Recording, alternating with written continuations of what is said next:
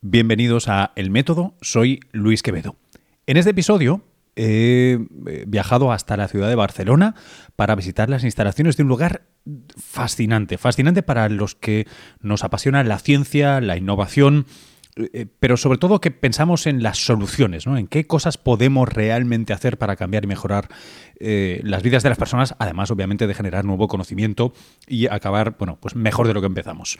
Me refiero al IBEC, es el Instituto de Bioingeniería de Barcelona, está en el, en el campus de, la Universidad de Barcelona, en, la diagonal de la ciudad condal, y allí he estado hablando con Nuria Montserrat. Ella eh, dirige un, un, grupo de investigación allí y se dedican en particular a los organoides. Es un concepto del que vamos a estar hablando bastante en esta conversación, que está preñado de posibilidades, tiene muchas posibilidades. Em, creo que hemos cubierto todas las bases desde qué son, cómo se hacen, cuáles son los retos, cuáles son los retos éticos también y de comunicación pública, en fin, es una, es una conversación bastante, bastante completa que espero que disfrutéis. Recordaros rápidamente que eh, si esto lo escucháis por casualidad, id y suscribíos en vuestra aplicación de eh, podcast y si podéis dejadnos una valoración, un comentario, compartidlo en vuestras redes, que es lo único que os pido a cambio de este contenido. Espero que os guste todos los comentarios, eh, sea en iVoox, sea a través de las redes. Sabéis que me encontráis como arroba luis-quevedo. Estaré encantado de recibirlos. Y recordad siempre las notas del podcast. Tenéis enlaces al WhatsApp del programa y al Telegram del programa. Cuando nos vayáis enviando eh, preguntas, un pregúntame lo que quieras, haremos episodios con respuestas concretas que responderé yo o los, eh, los científicos, las científicas que aparecen aquí. Y si quieres más podcast de, de calidad, distintos eh, en castellano, en español, visita cuonda.com. Bueno, arrancamos ya. La primera pregunta que te quiero hacer es, ¿qué, es un organoide? Porque hacéis mucho de esto aquí, pero no, no creo que tengamos claro qué es exactamente, si es que hay una definición consensuada y clara. Un organoide es un cultivo tridimensional que simula la arquitectura y también la función de los órganos que queremos estudiar.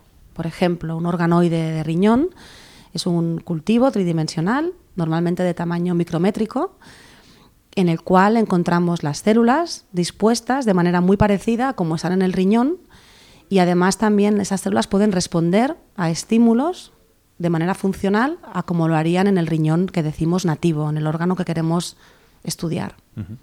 Eh, en, un, en un continuo, digamos, de, de cultivos, siendo un extremo un riñón, trasplantable para un paciente que lo necesite o teniendo unas cuantas células desagregadas. Eh, ¿Dónde está o dónde puede estar un, organoide? En cuestión de desarrollo o de, o de en, la línea temporal, en la línea del tiempo, si vamos de una célula disagregada a una célula que sea adulta como un riñón, estaríamos en una línea temporal todavía muy embrionaria. Los organoides se parecen mucho en esta arquitectura y función a las células de los riñones durante la gestación, o en el primer trimestre de gestación o en el segundo trimestre de gestación.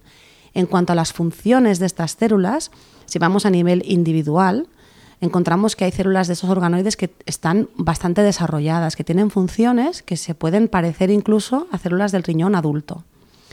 Entonces, tendríamos a lo mejor quizás que, separar ¿no? entre lo que sería la línea temporal, a qué se parece ese organoide, en cuestión de cuán desarrollado está, y en la línea em, espacial o en la línea mm, de volumen, el organoide es muy pequeño, el organoide es milimétrico. Ah, los estudios que, han avanzado más pues tendría milímetros y un riñón, como tú sabes, mide 7 centímetros. Entonces, eh, la ingeniería lo que nos puede ayudar es a escalar estos procesos ¿no? de cómo generamos estos microorganoides para poder hacer algo que sea un poquito más grande. También nos podríamos preguntar si queremos tener algo que sea funcional o algo que sea anatómicamente parecido a un riñón. ¿Para qué? ¿Todo esto para qué? ¿Todo esto para qué? Pues por una parte porque, como bien apuntabas en la pregunta, eh, el, gran, el gran reto ¿no? que muchas veces se ha apuntado en esta medicina regenerativa o en bioingeniería es poder generar tejidos que sean trasplantables en el futuro.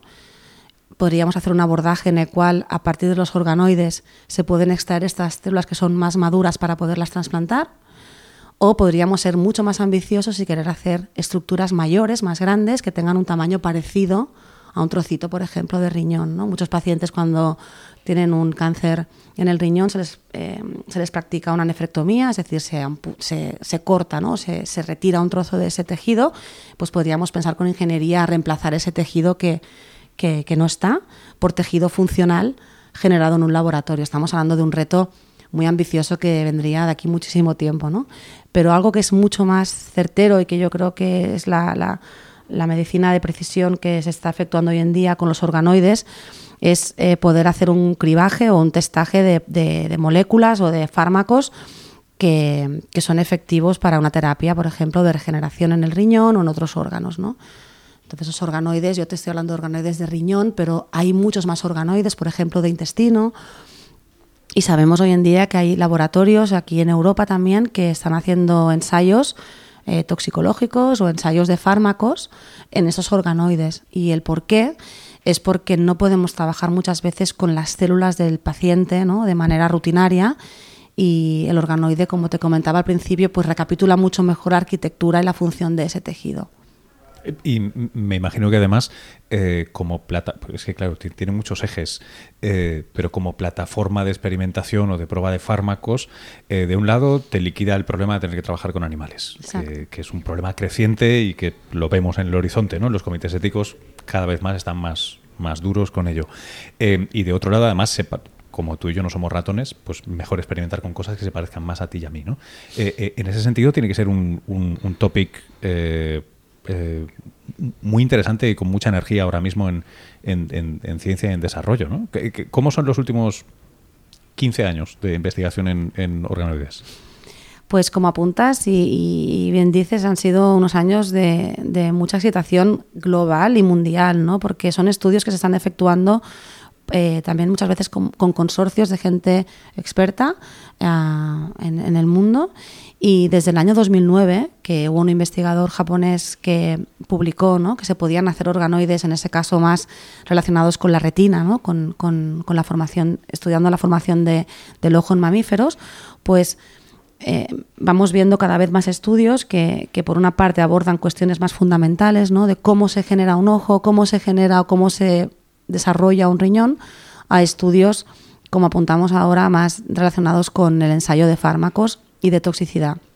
Entonces, en los últimos, desde el año 2009 hasta este año 2020, eh, hemos visto pues una explosión en el campo de los organoides, pero también nos gusta muchas veces apuntar que esta tecnología, si bien es muy nueva, eh, de alguna manera ha bebido o se ha nutrido ¿no? de estudios que, que, ya están en el campo del desarrollo y de los cultivos tridimensionales desde los años 1900. Es decir, estudios de la biología del desarrollo que nos enseñaron, ¿no? De alguna manera, cómo poner en cultivo lo que comentabas al principio de, de, tu pregunta, ¿no? Células que se pueden desagregar, o sea, disociar y poner otra vez en cultivo. Pues estudios en los años 50 del siglo pasado utilizaban estos sistemas de cultivo para entender pues cómo se formaba un riñón, por ejemplo.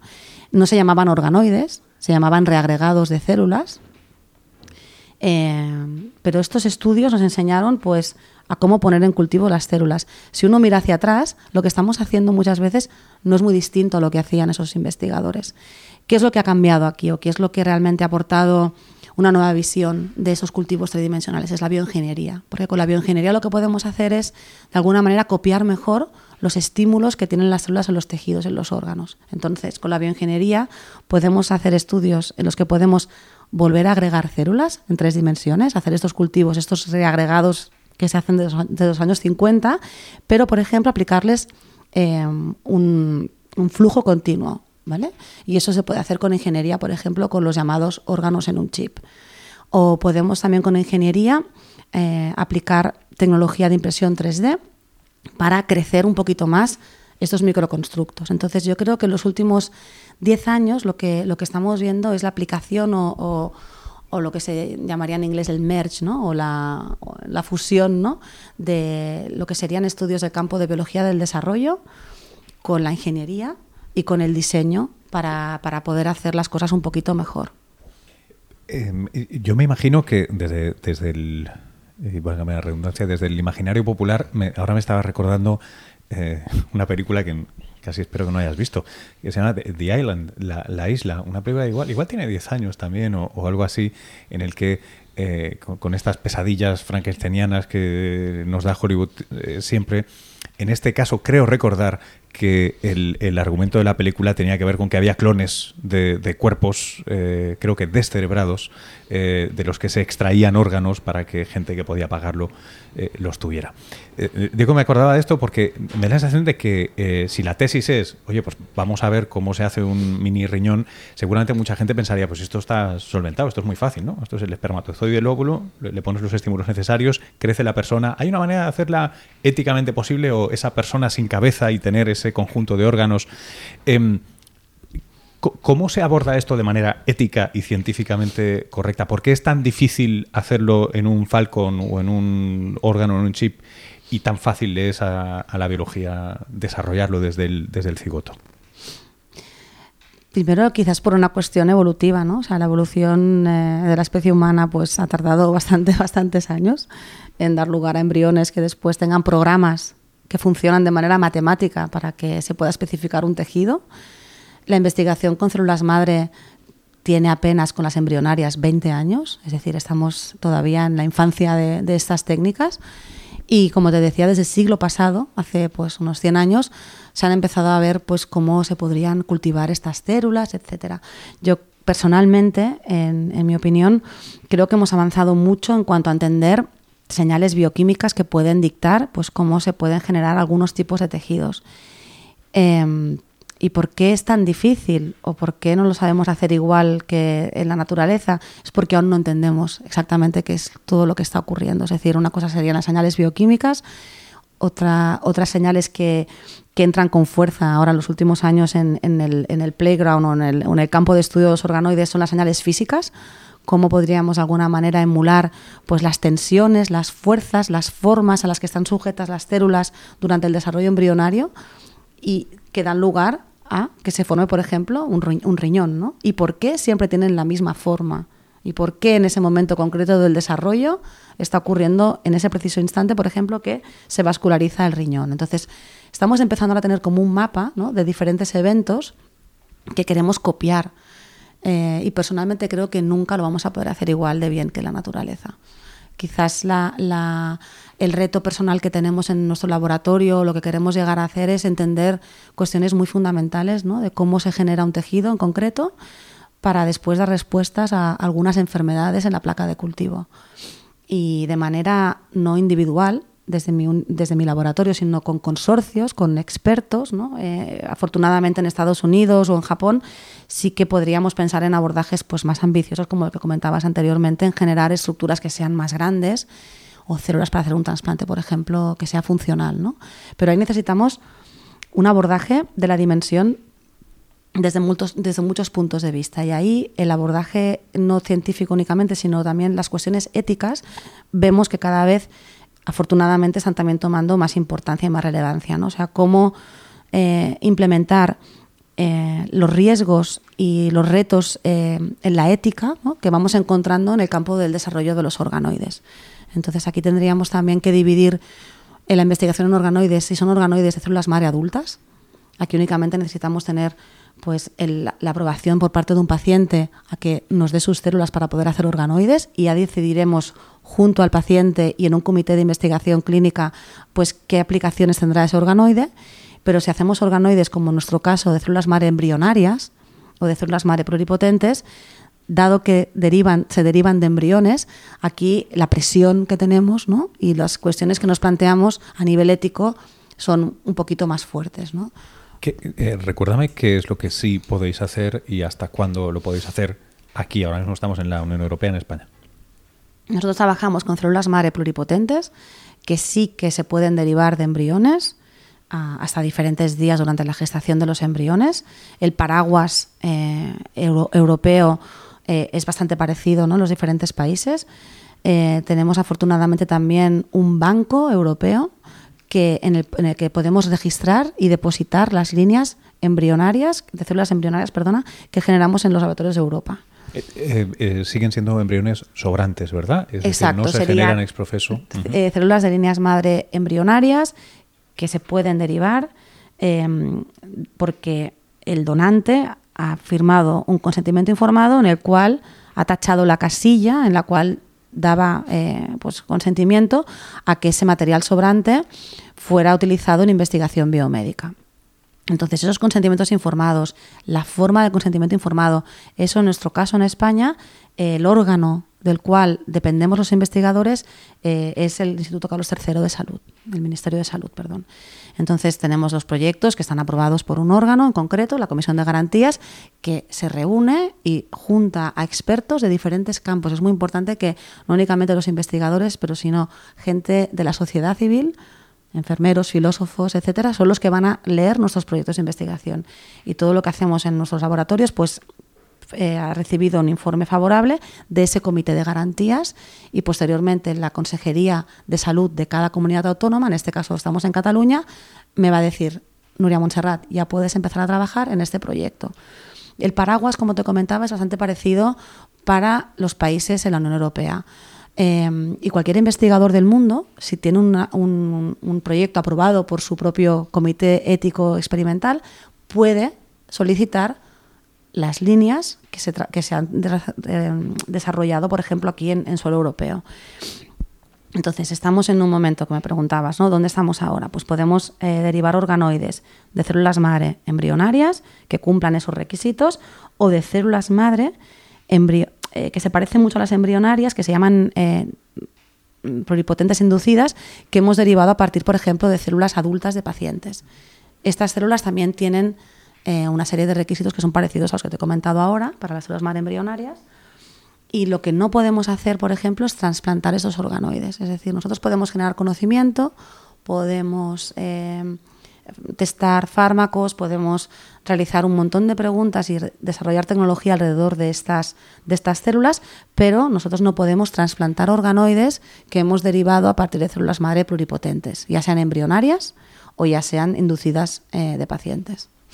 No, no podéis por regulación. Por regulación. ¿no? Entonces, esto eh, en este caso aplica a las células madre pluripotentes, pero no a las adultas. Es decir, por ejemplo, en, los Países Bajos hay un ensayo que me parece que ahora ya está en fase 2, eh, en el cual se han hecho organoides de pacientes eh, que tienen patología intestinal, pues se hacen organoides de células madre adultas de ese propio paciente y ese paciente se autotransplanta con sus organoides, que están derivados de células madre adultas.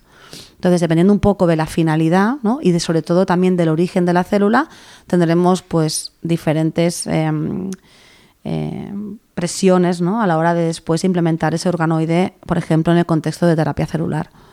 Es cuestión de tiempo, pero sobre todo es cuestión de generar todavía más conocimiento y un debate muy abierto ¿no? desde los científicos hacia hacia, como te comentaba, estamentos de la sociedad diferentes, ¿no? Para poder ver hasta dónde podemos llegar y hasta dónde queremos llegar con esa tecnología. ¿Hasta dónde? Eh, ¿Hasta dónde? ¿Hasta dónde pienso yo? Yo pienso que eh, no ahora, no ahora, pero podríamos pensar en generar células que, los pacientes han perdido ah, por enfermedades. Es decir, yo creo que eso es muy importante, ¿no? Poder generar células que funcionan y que esos pacientes no pueden tener acceso a ellas de ninguna otra manera que no sea generándolas, por ejemplo, utilizando el organoide como un reservoir, ¿no? como si fuera un, una pequeña fábrica ¿no? para generar los, las estirpes celulares que están faltando en ese paciente. ¿no?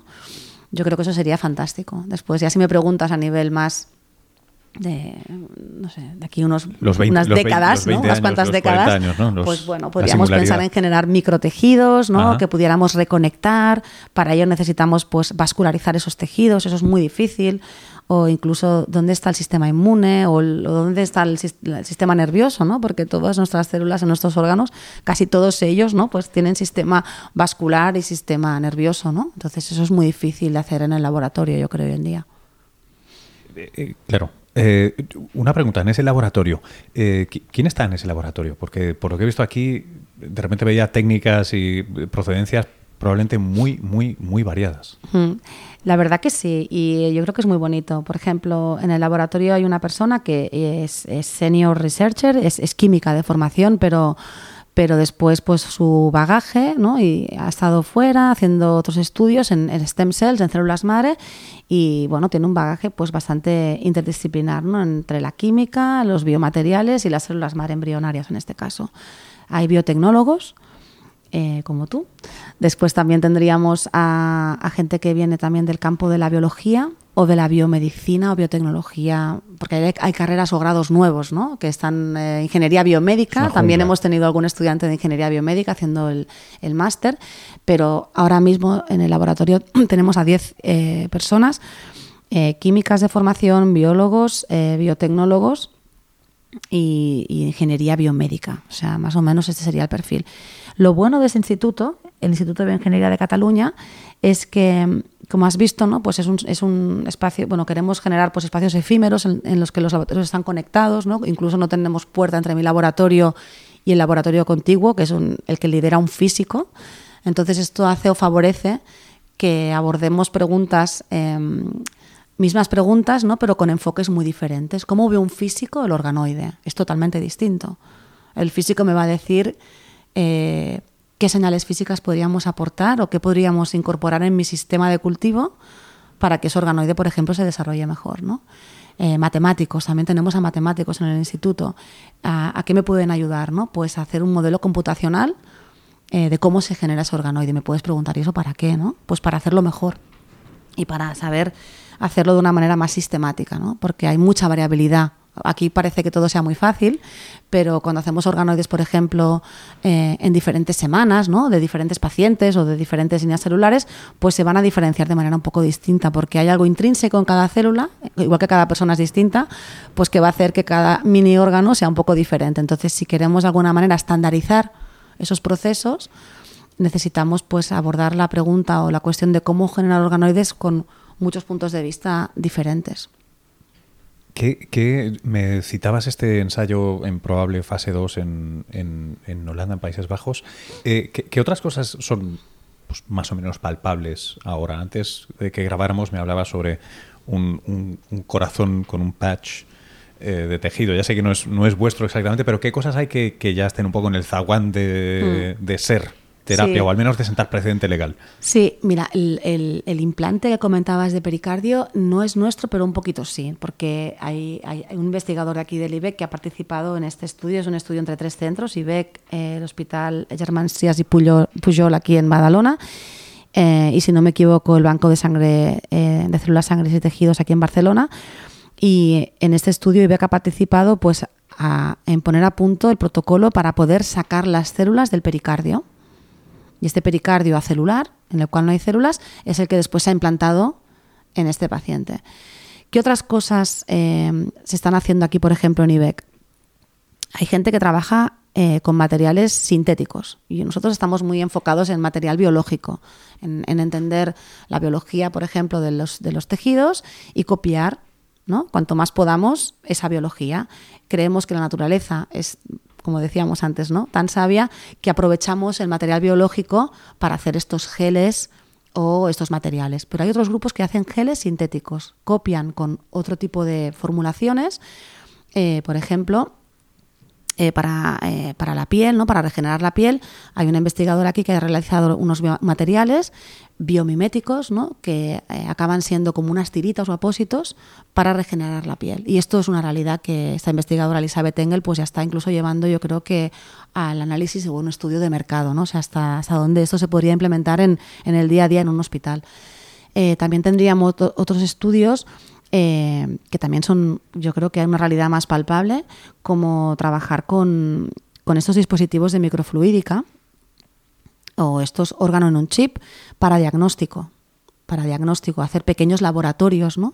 Y hubo una colaboración aquí muy interesante entre IBEC eh, y una empresa eh, que ahora no quiero decir mal el nombre, en el cual eh, ellos desarrollaron unos sistemas eh, para diagnosticar o de alguna manera más, más precisa ¿no? lo que sería el papiloma virus humano.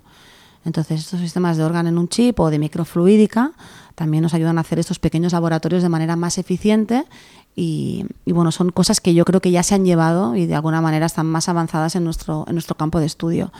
En lo que serían los organoides, yo creo que veremos aplicaciones un poquito más en colaboración con Pharma. Es decir, que la industria farmacéutica tiene mucho interés en los organoides em, para que podamos testar fármacos que están en desarrollo. Por lo que comentabas que es muy interesante, ¿no? Cómo reducir el, empleo o el uso de animales y hacerlo con, con, células humanas que al final van a ser más parecidas a lo que encontraremos en un paciente, siempre y cuando le podamos acabar de proveer todo este microambiente ¿no? que, que tiene el animal en vivo. Entonces, estamos aún desarrollando tecnologías para poderlo hacer así.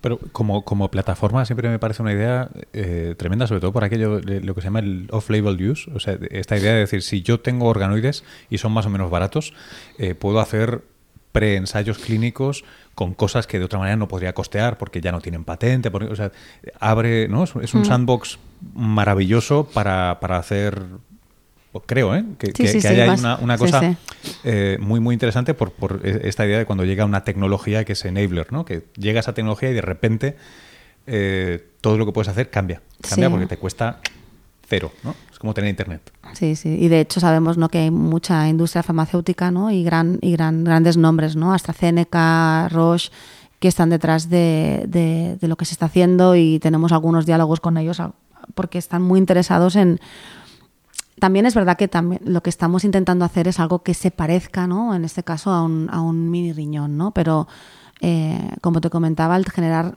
células dentro del órgano y de poderlas aislar, eso ya es suficientemente interesante como para que la industria pueda hacer estos ensayos ¿no? de, de millones de fármacos de manera ultra sistemática. Entonces, sí, sí, nosotros creemos que esto es una aplicación bastante inmediata, ¿no?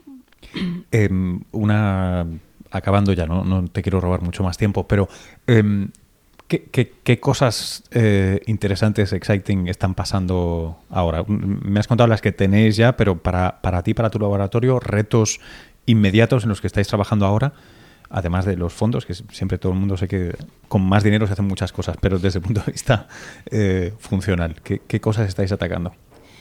Estamos atacando em, estudios de validación de, algunas respuestas que, que estamos viendo en, fibrosis del riñón.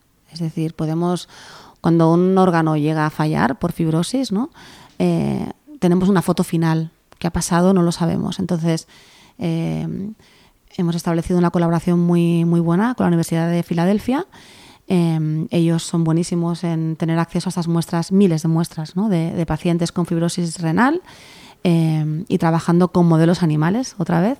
Eh, lo que podemos hacer con el organoide humano es entender qué da lugar a la fibrosis, por ejemplo, en, el riñón. Una de las múltiples causas que podría estar dando origen a la fibrosis. Eh, es muy excitante porque podemos hacer preguntas que hasta ahora no se podían realizar con un animal eh, o, con, un paciente. Otras investigaciones pues, sería generar biomateriales o materiales compatibles con el cultivo de los organoides. ¿Por qué? Porque queremos hacer organoides que se parezcan mucho a este órgano, ¿no? Eh, en cuestión funcional y en cuestión arquitectónica. Entonces aquí tenemos un gran reto, es generar materiales nuevos, biomateriales nuevos, incluso se está hablando de materiales inteligentes, ¿no? que soporten estos cultivos y que incluso mejoren o pudieran dar nuevas funciones a las células mientras se van desarrollando. ¿no? Y eso es algo que ya se está hablando en academias científicas como la National Science Foundation, ¿no? O sea, cómo, cómo poder converger eh, la biología sintética con los biomateriales. ¿no? O sea, cómo poder hacer materiales programables, inteligentes, que soporten el cultivo de, de, cosas tan complejas como un organoide. Eso es un reto que lo iremos viendo, yo creo, en los próximos 5 o 10 años como uno de los topics en, en, en cuanto a lo que sería en el campo de los organoides o de cultivos también. Y, por nuestra parte, además de hacer o utilizar el organoide como un sistema de cribado o de validación de patologías, sobre todo para generar eh, conocimiento fundamental. Es decir, hace apenas seis años desconocíamos totalmente eh, cómo generar tejido de riñón en el laboratorio. O sea, no había ningún procedimiento para que ningún investigador pudiese generar células del riñón a partir de células madre embrionarias. Y en el año 2013 se publicó un primer trabajo en el que participamos, en el que pudimos demostrar que podíamos generar uno de los 23 tipos de células del riñón. Hoy en día podemos generar muchos tipos de células del riñón y eso es una es un, es un hallazgo que hace, pues eso, ¿no? Seis años, pues no sabíamos ni cómo empezar. Entonces yo creo que aquí se abre una puerta muy interesante porque queremos saber más. Queremos saber no solamente cómo se hacen las cosas, pero también cómo las podemos hacer mejor y crecer a gran escala. Em, y la última, prometo, ahora sí. Em, no sé si va a ser un ejemplo adecuado o no, pero eh, estoy pensando en los años 90 la terapia génica, eh, que tuvo un hype enorme y, luego ha habido un momento de, bueno, pues era extremadamente más complejo de lo que se pensaba, en fin. Em, ¿cuál, es el, ¿Cuál es el riesgo eh, grande que, que enfrentan los organoides? ¿Hay algún alguna cosa que digas, uff, esto le da viabilidad o no a esta idea de los 5 o 10 años, el, el, órgano para trasplante o no? Claro, es que si pensamos en el organoide en sí, o sea, en estos microtejidos, microcultivos, eh, y no vamos a trasplantarlos, es decir, los utilizamos como una fuente de conocimiento, una fuente de saber, no hay riesgos, ¿de acuerdo? Y los, las, las respuestas que nos pueden dar son incalculables. Es decir, es, estamos ante algo que realmente abre una puerta a la biología del desarrollo, al modelado de patologías, etcétera. Si hablamos en el contexto de trasplante, aquí tendríamos riesgos asociados, como por ejemplo, si queremos trasplantar organoides derivados de células madre embrionarias o de células madre en las que hemos inducido esta pluripotencia. Porque si no hemos diferenciado bien los organoides y los trasplantamos, pueden generar tumores. En el contexto de la bioimpresión 3D, esta tecnología en sí, que llevamos escuchando hablar de ella durante muchísimo tiempo, pues aún no ha puesto sobre la mesa un hallazgo definitivo, o sea, un, o un primer estudio en el que hayamos dicho, mira, hemos generado riñones con impresión 3D. ¿no? Esto no se ha hecho todavía. Los riesgos aquí eh, yo creo que pueden ser sobre todo un cansancio de la sociedad. Es decir, hay, hay veces que los investigadores eh, estamos abordando cuestiones que son muy, muy ambiciosas, eh, necesitamos mucho tiempo para poderlas llevar a cabo y hay una presión muy grande porque hay una necesidad muy grande, por ejemplo, para generar órganos transplantables. La impresión 3D nació como una tecnología que iba a salvarnos a todos ¿no? de tener que estar pensando que tendríamos que tener listas de espera.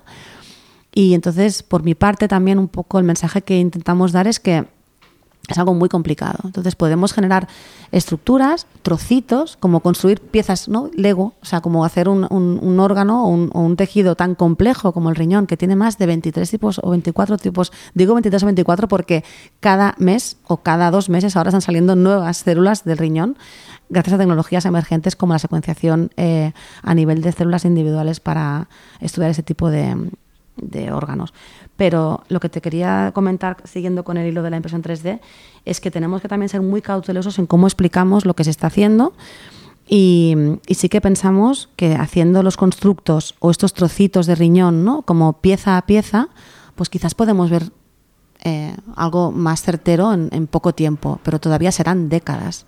¿Los riesgos cuáles son? Pues pueden ser eh, relacionados con qué célula vamos a trabajar para hacer este órgano, este órgano entero. Si son células madre pluripotentes, tendremos los riesgos de que generen tumores o los materiales con los que vamos a hacer estos órganos o imprimir estos claro, órganos.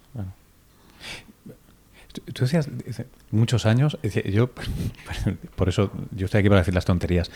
Yo a veces pienso que la industria de, de la carne sintética os puede salvar porque puede meter muchísimo dinero. En, es, es, decir, es, es, una, es algo que está alineado en un sentido frívolo, si se quiere, pero con unos objetivos y un, y un músculo económico descomunal a la que le interesa fabricar al menos un tejido, ¿no? Un tejido que sea pues algo de tejido conectivo, algo de tejido muscular, que sea digno. Sí, pero algo comestible. Comestible, claro. ¿Y cómo sí, interpreta sí, sí, la no, sociedad no, que no vamos a, a producir de... algo que nos vamos a... Es muy diferente cuando alguien piensa en algo que se puede eh, aplicar, como una pomada, una célula, un injerto, Ajá. algo que se puede comer y procesar en tu propio organismo. Entonces es muy interesante cuando fuimos hace poco a un congreso y pudimos ver al, al, al, al creador ¿no? de, esta, de esta carne sintética eh, nos mostraba datos muy interesantes en la acogida eh, por parte de la sociedad de esta carne sintética. Desde el año 2013 hasta el año 2020, cómo la sociedad ha ido acogiendo esa tecnología y, y cómo las condiciones también ambientales y socioeconómicas es que está están favoreciendo más claro. que ahora esto se vea con buenos ojos. Entonces, por eso es muy importante este debate que, que Sí, te comentaba, ¿no? bien, contar lo que abierto, hacemos claro. y después escuchar mucho, que es lo que la sociedad demanda. Es decir, la sociedad demanda y los pacientes demandan órganos transplantables. Pero tenemos que hacerlo bien y tenemos que hacer cosas que realmente la gente pueda creer que se pueden hacer. Si salimos en antena o en los medios o en prensa diciendo que vamos a hacer un corazón por impresión 3D, vamos a generar muchas... em, pues, muchas expectativas y no lo vamos a poder hacer en cinco claro. años, ¿no? Claro. Eh, no es únicamente una cuestión de dinero, porque está claro que también aquí hay otro factor importante, que es que los investigadores necesitamos recursos económicos y recursos eh, científicos para poder eh, desarrollar estas cosas. desarrollar y, en exacto, fin. ¿no? Estas cosas que son Sí. tan, tan, tan novedosas y tan, tan importantes. Pero bueno, básicamente es lo que lo que creo que puede cambiar un poco el, el- el cómo hacemos las cosas es, es eso, ¿no? Tener un diálogo totalmente eh, abierto y, en dos direcciones con, la sociedad y, ver realmente qué es lo que la sociedad necesita, cómo se puede hacer mejor, porque también eso de alguna manera levanta o, o suscita pues interés por otro tipo de agentes, ¿no? de stakeholders o de, o de empresas o de, o de gente que quiere financiar proyectos pues tan novedosos como el de la carne sintética, por ejemplo. Muchas gracias, muchas gracias. A tú, gracias. Hasta aquí la conversación. Recordaros rápidamente que en las notas de este podcast eh, podéis ver enlaces a vídeos, a imágenes de algunas de las cosas que hemos estado hablando que, eh, aunque no es, es necesariamente eh, fundamental verlas, si las veis realmente os va, a cambiar la comprensión sobre este, este trabajo del que hablaba Nuria, de los organoides. Em, y ya que estáis, podéis pasaros por el grupo de Telegram o el WhatsApp del programa, dejaros vuestra eh, nota de voz con, con preguntas, con las cosas que queráis que tratemos y bueno, intentaremos hacerlo lo mejor posible. Nos vemos en una próxima de El Método. Hasta luego.